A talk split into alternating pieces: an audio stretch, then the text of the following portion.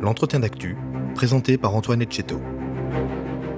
Covid-19, la gestion catastrophique des tests par le gouvernement. Avec Catherine Hill. Si nous ne réagissons pas collectivement, nous nous exposons à un risque élevé de reprise épidémique qui sera difficile à contrôler. En fait, en France, on n'a jamais contrôlé l'épidémie, comme l'ont fait les Chinois, par exemple, c'est-à-dire qu'on n'est jamais arrivé à avoir zéro cas un jour. Il y a toujours eu plusieurs centaines de cas chaque jour. Et donc, parce qu'on n'a pas cherché à trouver tous les porteurs du virus, les autorités se sont concentrées sur les foyers qui sont identifiés par le fait d'avoir trois cas à moins de sept jours d'intervalle qui ont un lien entre elles. À cette définition échappe toute une grande partie de la circulation du virus par les porteurs asymptomatiques.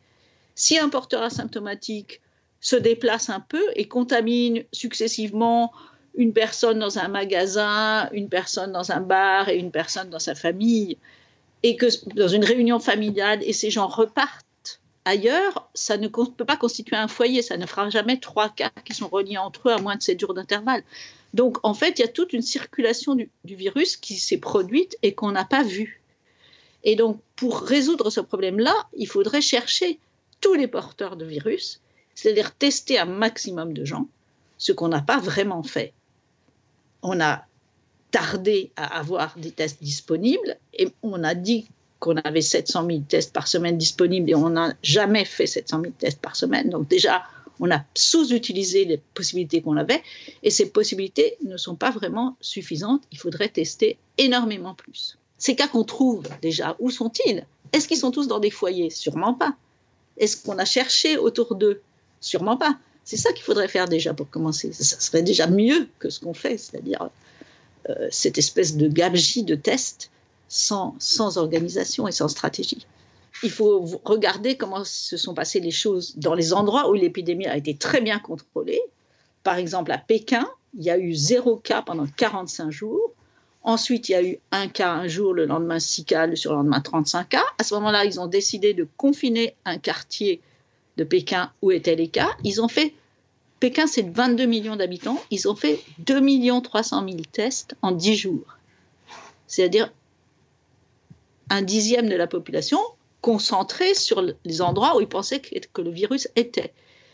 Ces 2 300 000 tests, en 10 jours, ont trouvé quelques centaines de cas. À peu près un cas positif pour 10 000 tests. Donc, ils ont vraiment cherché une aiguille dans une botte de foin. Et le résultat, c'est qu'ensuite, pendant 14 jours, il y a eu de nouveau zéro cas à Pékin. Donc, les Chinois contrôlent l'épidémie. En France, on n'a jamais contrôlé l'épidémie. il faudrait tester énormément plus là où sont, on pense que sont les problèmes, que sont les cas. Or, on ne fait pas ça. On rend les tests disponibles gratuitement, sans ordonnance et sans symptômes, c'est-à-dire, allez-y largement, mais qui va y aller? Des, gens, anxieux, des gens mieux informés, euh, des gens plus éduqués, plus riches, et, qui ne va pas y aller? Peut-être ceux qui ont le plus besoin d'y aller, qui sont dans des quartiers où on sait que le virus circule. Qu'est-ce qu'on a fait? On a envoyé des bons euh, pour un test gratuit il y a déjà maintenant quatre semaines, vers le 25 juin, euh, dans des communes d'Île-de-France où on savait que le virus circulait à ce moment-là.